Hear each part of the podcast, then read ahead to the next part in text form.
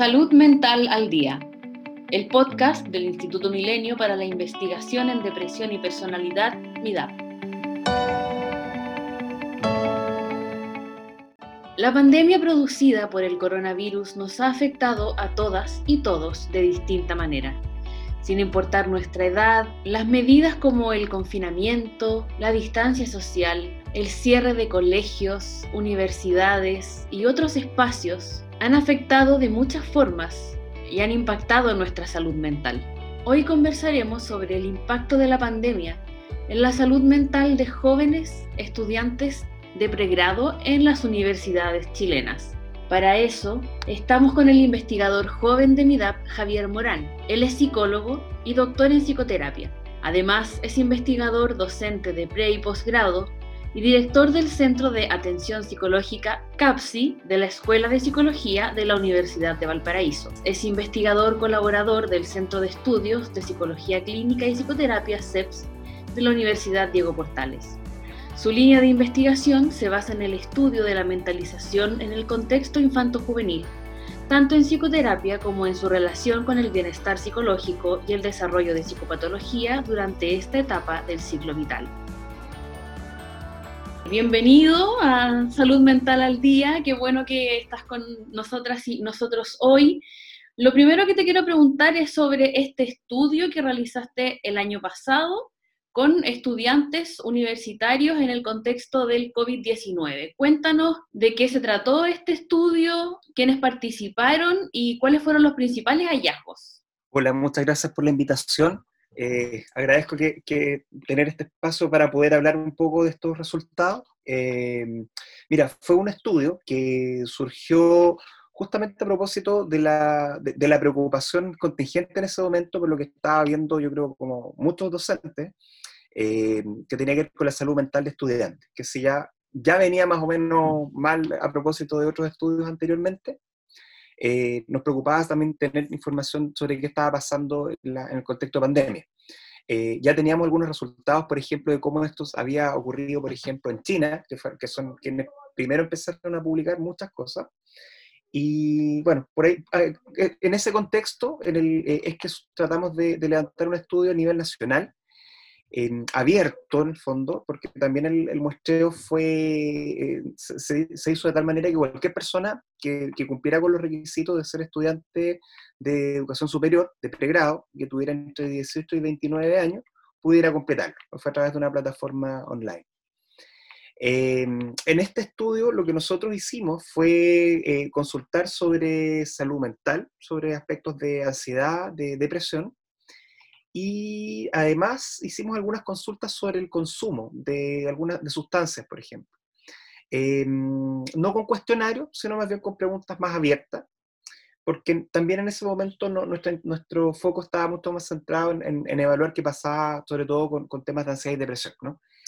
Eh, además de eso, evaluamos algunas características em, del contexto de vida que estaban llevando estudiantes en ese momento, particularmente de adaptación a lo académico, eh, ya vimos que en el año pasado hubo hartos reportes en medios sobre las condiciones en que estaban estudiantes tratando de conectarse, esta gente que se subía a los techos, eh, que estudian bajo la lluvia para encontrar conexión, conectividad. Eh, entonces también nos interesaba conocer en qué condiciones estaban aprendiendo, estaban estudiando, que era un contexto que para estudiantes, para la mayor parte de los estudiantes, entiendo que forma parte del plan vital, de uno de, los principales objetivos que están teniendo en ese momento. ¿no? Eh, y por lo tanto, debía ser, consideramos que era relevante. Y además eh, les consultamos sobre algunas variables que, de esto hemos hablado poquito, porque más bien lo estamos preparando para, para, para algunas publicaciones que de hecho ya están enviadas, eh, sobre aquellos aspectos como más psicológicos en el fondo, que estarían detrás de, la, de, de que eh, ciertos estresores, por ejemplo, no, no, tengan el impacto que a veces pudieran llegar a tener, que pudieran un poco, como decirlo en, sencillo, amortiguar a veces el, el impacto de algunos estresores ese fue el, contexto del, estudio y esa fue la línea, los temas que abordamos. Eh, una de las principales, de las primeras cosas que nos llamó la atención cuando eh, empezamos a revisar estas variables más académicas, que no las teníamos tan consideradas, eh, más bien pensamos que describían un poco la muestra, fue que empezamos a ver que habían algunas relaciones entre condiciones de, que, tenían los estudiantes para estudiar ¿no? Eh, y em, sintomatología ansiosa y depresiva. Por ejemplo, vimos que, bueno, lo, que hoy día parece bastante evidente, ¿no? vimos que la calidad de la conectividad fíjate que la, calidad de la conectividad es, la forma, el medio como para estar en clase. La calidad de la conectividad, el espacio físico en el que estaban viviendo, eh, la preocupación por el rendimiento académico que está, eh, y por, la calidad del aprendizaje también que estaban, que estaban recibiendo en esta modalidad online, eh, estaban fuertemente asociados al desarrollo de sintomatología ansiosa y depresiva, por ejemplo. Eso también, bueno, esos antecedentes también nos llevaron a pensar algunas cosas que, yo creo que como clínicos estábamos más centrados en, otras tradiciones, ¿no? De cómo se, se, investiga en esa área, y le habíamos puesto mucho menos ojo a las condiciones de vida y a las condiciones curriculares que tienen las universidades. Ahí se, instaló, yo creo, ya una, una, mirada que me parece que, que, que tiene algo de, novedoso, ¿no? términos de, preguntarnos de qué manera también la universidad se transforma en un contexto protector en salud mental, solamente por la forma en que funciona o eventualmente puede generar condiciones de riesgo para, para eso. Eh, revisamos algunos estudios internacionales, sobre todo, donde vimos que efectivamente los aspectos curriculares son considerados como, como aspectos que pueden eh, prevenir, de hecho, problemas de salud mental. Eso, eso fue un, un, área importante que, que, nosotros no, no habíamos considerado y por eso lo quería relevar ahora porque hemos estado escribiendo un poco sobre eso. Sí, cuando hablamos sobre aspectos curriculares, ¿de, de qué estamos hablando concretamente? Estamos, mira, estas cosas no, no, las consultamos directamente, pero hacia allá fuimos, ¿no? el, ¿A qué me refiero con aspectos curriculares? Por ejemplo, en la, la evidencia internacional propone que los sistemas de evaluación que tienen las carreras, por ejemplo, pueden, eh, o las universidades, ¿no? pueden influir en, en, temas de salud mental. Eh, hay, hay estudios, ¿no? me parece que hay, hay, uno o dos, que proponen que cuando tú cambias la, la modalidad de calificaciones de aprobado, reprobado, em, se, las personas, los estudiantes tienen, a propósito de eso, menos ansiedad. ¿Sí? Eh, y eso, por ejemplo, no impacta la calidad del aprendizaje que están llevando, que ese es un temor que uno podría tener si es que tú apruebas o repruebas. ¿sí? Por ejemplo, ese tipo de, de, aspectos, si no los evaluamos, los empezamos a considerar como temas relevantes a, a, tener en cuenta cuando, cuando, cuando hagamos una segunda versión de esto. Y otro elemento que también nos pareció que era muy importante el contexto universitario, que eh, tiene que ver con la calidad de las relaciones que tienen con, particularmente con los profesores que fue lo que preguntamos en ese momento. Hoy día estamos tratando ya de indagar un poco con más, profundidad, ¿no? queremos poner un zoom a, qué estamos hablando cuando hablamos de relaciones con y con quiénes en el, contexto universitario. Tenemos una parte cualitativa de, este estudio que fue bien interesante, donde aparece, donde emergen ahí, hay varios eh, comentarios. Nosotros les pedimos que nos comenten abiertamente si es que eh, les parece, o sea, qué, sugerencias darían a las autoridades universitarias y sanitarias ¿sí? Eh, para hacer frente a esto, como desde la voz de, los y las estudiantes.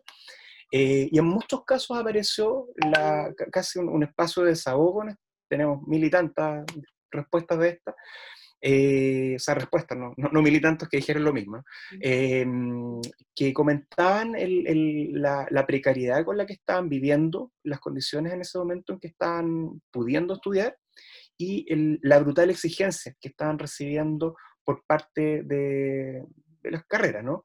Eh, en algunos momentos aparecían como suerte de agradecimiento también a, aquellos profesores que habían sido capaces de, ser más flexibles, por ejemplo, y, exigían, de hecho, que los profesores se informaran más, eso apareció varias veces, sobre salud mental eh, de estudiantes universitarios, como para tener en consideración las dificultades que pudieran estar teniendo, que venían teniendo desde antes, y el impacto que tiene particularmente el, nivel de sobrecarga y exigencia que, que, tiene la U. Esos son temas que, que yo creo que no, no, no, fueron interesantes, pues nos, llamaron la, la, atención porque no le habíamos puesto un foco a eso. ¿no? El, foco estuvo puesto sobre todo por, para eh, medir qué pasaba con, con, la sintomatología depresiva. Ahí nos encontramos con un porcentaje súper alto de, de, personas, de estudiantes que tenían eh, sintomatología, síntomas depresivos. Lo hicimos a través de un cuestionario que se utiliza en MIDAP y se utiliza en, varios contextos sanitarios más. eh, claramente no reemplaza una entrevista clínica, no, reemplaza una entrevista y no te da un diagnóstico tampoco, pero te permite tener ciertas luces sobre, sobre cifras. Eh, nosotros encontramos 74%, que fue súper alto, de, de, sujetos que estaban con sintomatología bien eh, entre moderada y severa, lo que definitivamente puede ser un sesgo de la muestra, porque los estudios no, ningún estudio reporta tan altos niveles de, de esto. Eh, o sea, de, quienes se animaron a contestar, tal vez tenían mayor sintomatología.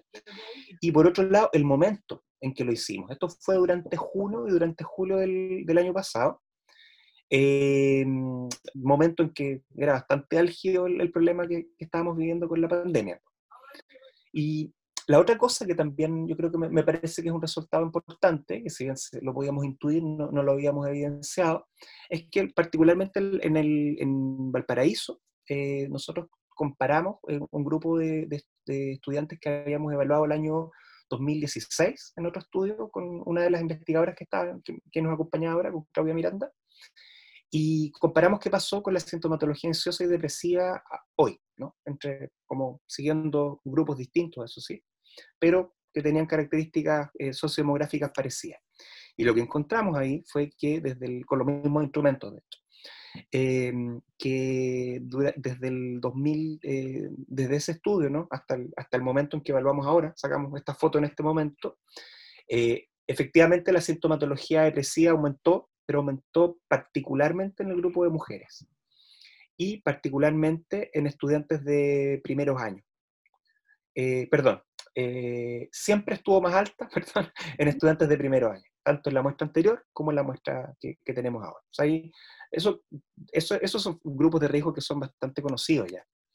Em, lo que no, nos llamó la atención es que la ansiedad no, no, tuvo, no tuvo, un aumento significativo eh, y, nos llamó la atención que desde la muestra anterior la ansiedad ya estaba muy alta. Era como que ya estaba en el techo y en realidad se, se mantuvo tan alta como, como había estado desde, desde antes. Em, de hecho, tuvimos niveles bien altos de, ansiedad, que, era, que eran bien esperables en todo caso. ¿ah? Em, no, recuerdo los valores en este momento, no, los tengo a mano, pero efectivamente hubo un, un aumento súper, eh, o muy elevado en, términos de la ansiedad. Ahí, a propósito de eso, eh, nosotros hemos especulado sobre algunas, algunas, mm, sobre todo con respecto a la. Eh, lo que pasa es que nos llamó la atención cuando empezamos a identificar algunos subgrupos que mm, habían personas que, eh, por ejemplo, los estudiantes de primeros años, que mm, eh, tenían ciertas estrategias de regulación del estrés, por ejemplo, o sea, de, regulación emocional, más bien, eh, que frente al aumento de estresores académicos, tenían mayor probabilidad, posibilidad de, desarrollar mayor sintomatología eh, depresiva.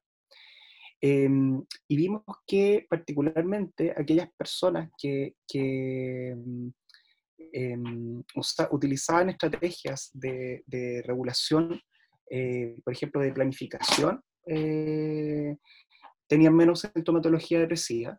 Em, eso claro, en, un contexto en el que tú estás sobredemandado, esa pasa a ser una, una, una, habilidad cognitiva, metacognitiva, pero fundamental, que es relevante ya cuando estás en la universidad, pero cuando estás en un contexto de este tipo, o sea, yo creo que te, salva la vida muchas veces el hecho de, de, de poder organizar tiempo. Eso lo vimos particularmente, eh, eso fue particularmente importante en el grupo de mujeres de nivel socioeconómico más bajo que también vemos que existen en estos grupos mayor sobrecarga y también mayor sobrecarga de, otras tareas, mm.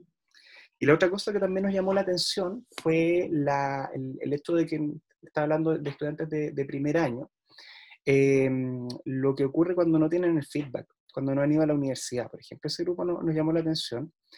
Em, no, también hicimos este, este, este, mismo tipo de análisis en que estamos viendo qué, estrategias como para regular el, la, el, el, efecto, el impacto del estrés.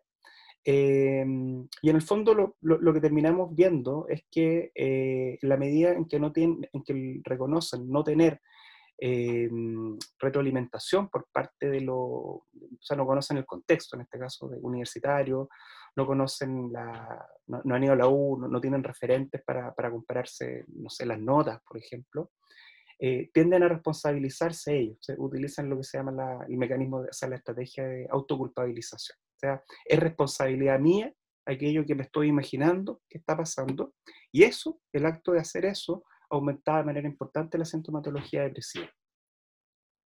Ahí, con eso, por ejemplo, nos dimos cuenta lo, lo importante que es invitar a las autoridades, son cosas bien, bien, bien sencillas, yo creo, bien concretas, insistir en las autoridades académicas sobre la relevancia que tiene entregar feedback eh, eh, y sobre todo, o sea, en general, ¿no? Para que puedan planificar, para que puedan organizarse, pensando que toda situación traumática en el fondo a la cual te tienes que adaptar tal como ha sido esta, eh, funciona sin tiempo, sin espacio, y en la medida en que tú entregas señales como para organizar tu vida, sobre todo en una etapa que, del desarrollo que tienen compleja, ¿no? Eh, claramente le estás entregando factores de, de protección salud mental. Perdón, tenías una, una pregunta, Carola. Sí, en algún momento recuerdo que comentaste que el rol de los docentes estaba siendo fundamental. Eh, ¿Qué rol están jugando en este contexto? Porque claro, si uno lo ve, si uno lo, lo piensa, por ejemplo, en el colegio, muchos profesores llaman por teléfono, hablan con, con, los apoderados, con padres y madres, cosa que claramente en este contexto ya no, ya no funciona así. Pero ¿cuál es el, el rol que están jugando quizás en contención, en, qué sé yo, en, una, en un apoyo más, más emocional, quizás vocacional? Sí, mira, em, lo que está ocurriendo hoy día también tensiona, por supuesto, a, todos, ¿no? me, pongo en el lugar no solo de, de los estudiantes, sino también las condiciones de vida que están teniendo los profesores. Ya lo hemos visto en, los colegios, eh, eh, esta cosa que las modalidades híbridas, donde en el fondo tienes que tener una, una cámara conectada para quienes están en, en, eh, en, modo remoto, más las otras personas que están presenciales, por ejemplo, ¿cómo se han ido adecuando a eso? Em, una de, las quejas que yo creo que he escuchado por parte de, muchos profesores son las famosas cámaras apagadas, de no tener, de, no saber con quién estás ahí al frente. Em, la, universidad, la presencialidad en el fondo, yo creo que a uno le te, entrega muchas, muchas posibilidades, de, entre otras, de relación y de vínculo en situaciones donde no tienes la, posibilidad de interacción con tus estudiantes y a veces el, aprendizaje, por ejemplo, el Zoom, te lleva solamente a, hacer la clase de manera frontal e informar a tus estudiantes ¿no? de, qué se trata la materia y, seguir avanzando, eh, definitivamente no, creo que no te permite imaginar mucho en términos interactivos que la experiencia de este profesor, la, figura de, tutor en el fondo, de tutora de, aprendizaje, eh, de poder imaginarte la carrera, de poder tener espacios de, de, conversación en el fondo, de intercambio, que a veces se tienen en la universidad cuando tú te encuentras en el pasillo, te encuentras en la oficina. Entonces eso también creo que desafía a que los docentes eh, busquen alternativas de, realizar eh, la docencia ¿no? por esta modalidad. Em, no solamente apelando a la frontalidad y al, pasar la materia, ¿no? sino también eh, buscar instancias de, conocer un poco más a, los estudiantes, algo que en este contexto está siendo muy difícil cuando tú no logras ver quiénes son las personas que están ahí. ¿no?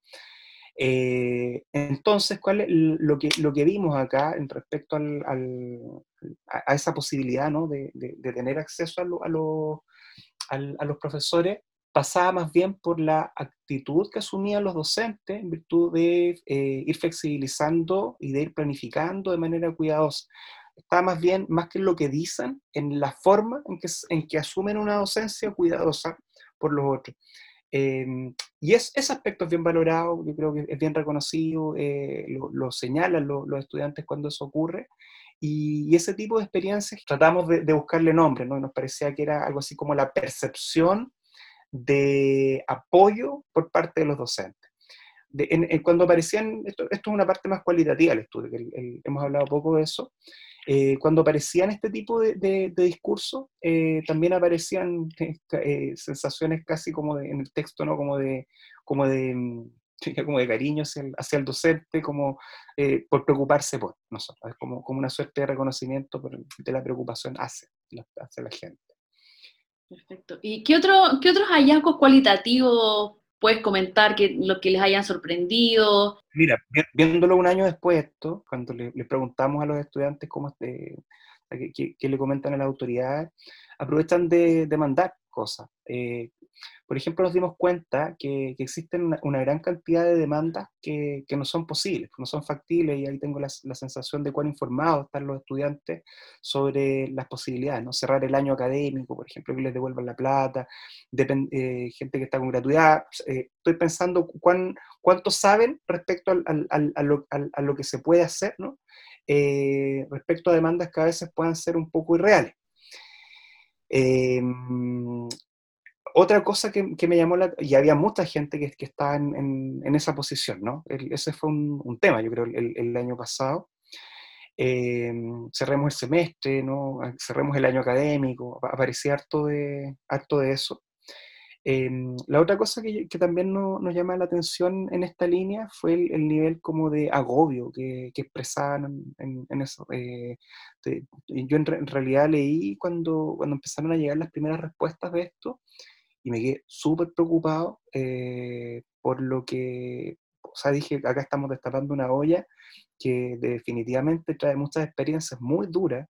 Había personas que, que aprovechaban de comentar, por ejemplo, sobre el fallecimiento de personas cercanas, de la dificultad para ir a visitarlas, eh, y eso en el contexto de exigencia, ¿no? O sea, el tema era, por favor, tomen conciencia de lo que estamos viviendo, de que estamos en condiciones muchas veces de hacinamiento, eh, estamos en condiciones de donde no podemos, por ejemplo, no tenemos conectividad a Internet, eh, estamos al cuidado de otras personas, al cuidado de terceros, eh, y, una, y una demanda brutal por parte de, de, la universidad, ¿no? de exigencia.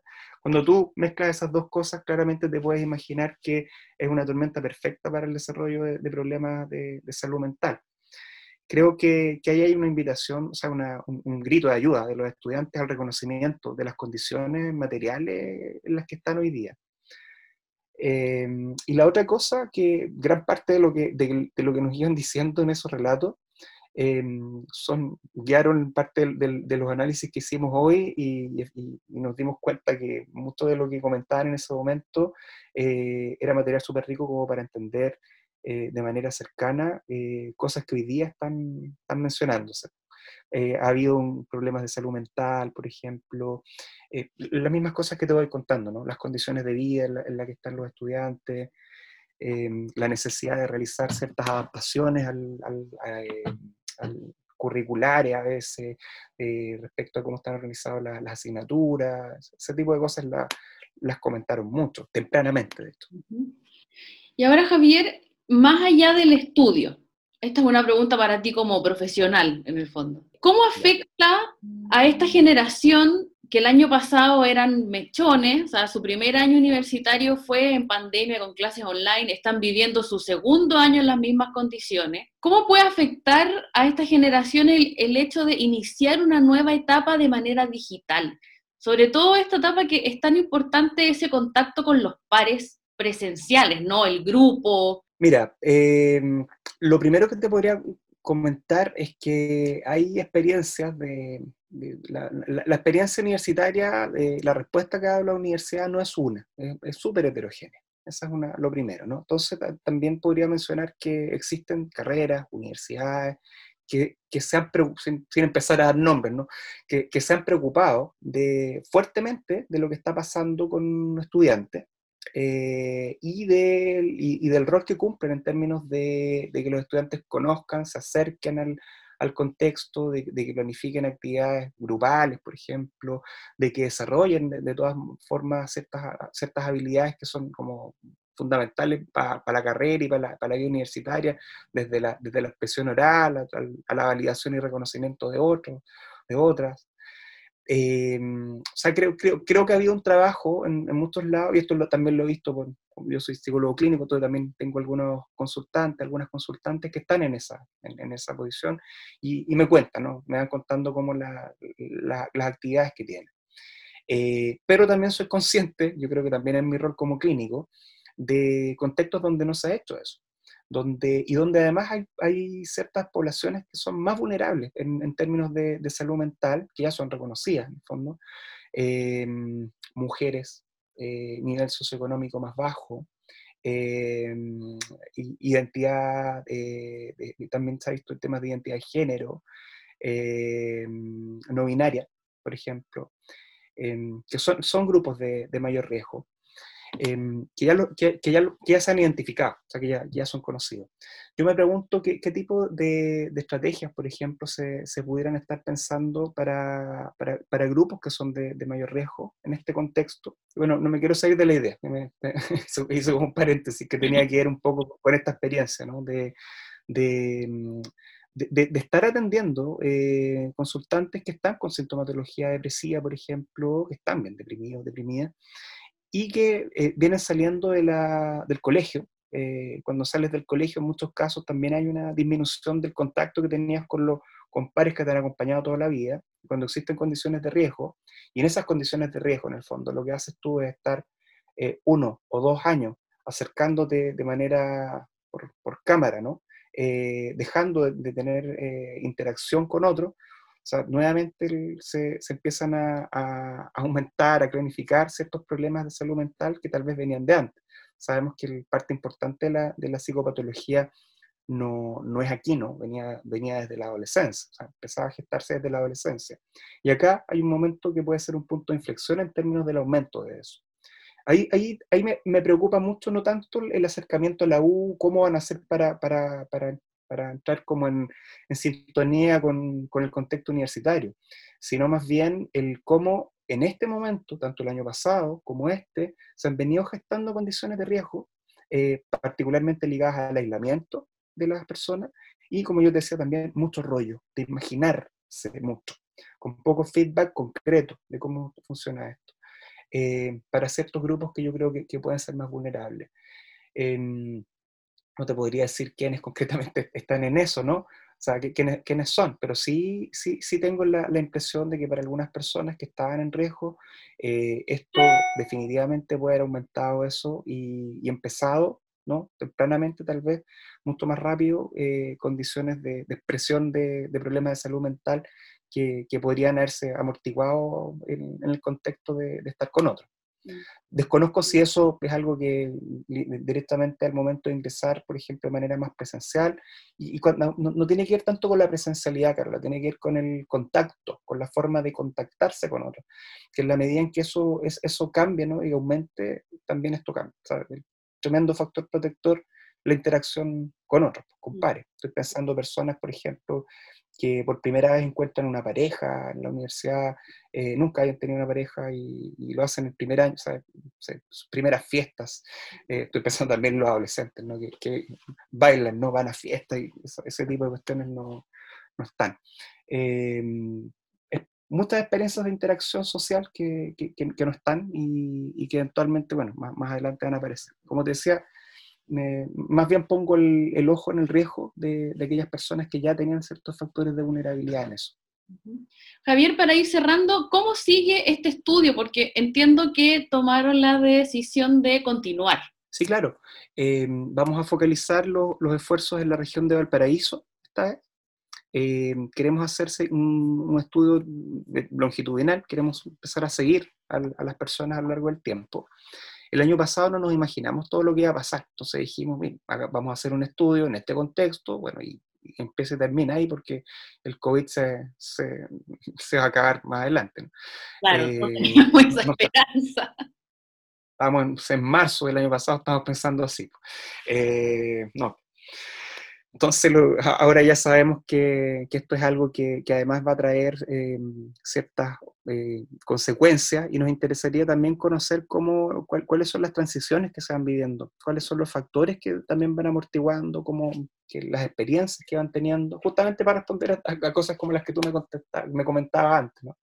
que puedo tener algunas opiniones, pero en realidad poca certeza de eso, de qué tipo de condiciones en el fondo son aquellas que, que, para este, durante la pandemia, desde que nos hemos acostumbrado tal vez un poco a la pandemia desde que salimos de la pandemia y avanzamos, pueden ir eh, modulando estos, estos efectos de, ciertos estresores, que estresores son estresores en el fondo, que a veces tal vez no, no, lo eran en otros contextos. Te voy a dar un ejemplo así muy concreto, esto lo he conversado con, estudiantes, gente que, que, dejó, que se fue a, cuando se fue a la universidad como que dejó la casa, gente que viajó para otro lado. Y producto de la pandemia, después de dos, tres años, tuvo que volver a vivir con la familia que no los, veía en, no sé, las vacaciones, eh, con la familia de origen y con quienes no tienen buenas relaciones, por ejemplo eh, pensaba en situaciones donde, el contexto familiar, porque tú puede ser bien tóxico, violento, eh, y donde efectivamente te protege el salir de allá.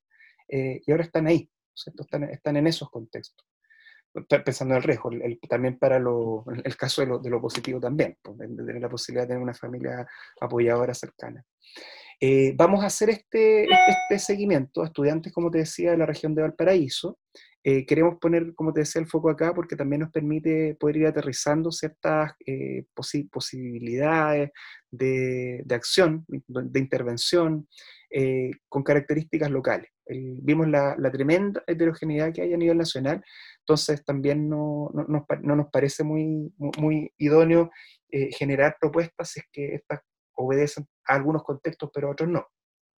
Y esta vez además vamos a evaluar qué pasó con el consumo de alcohol, eh, que vimos que el 60 y tantos por ciento la muestra del año pasado consumía alcohol, eh, y durante la pandemia también hubo un aumento en, en ese grupo que consumía cerca de un 12%.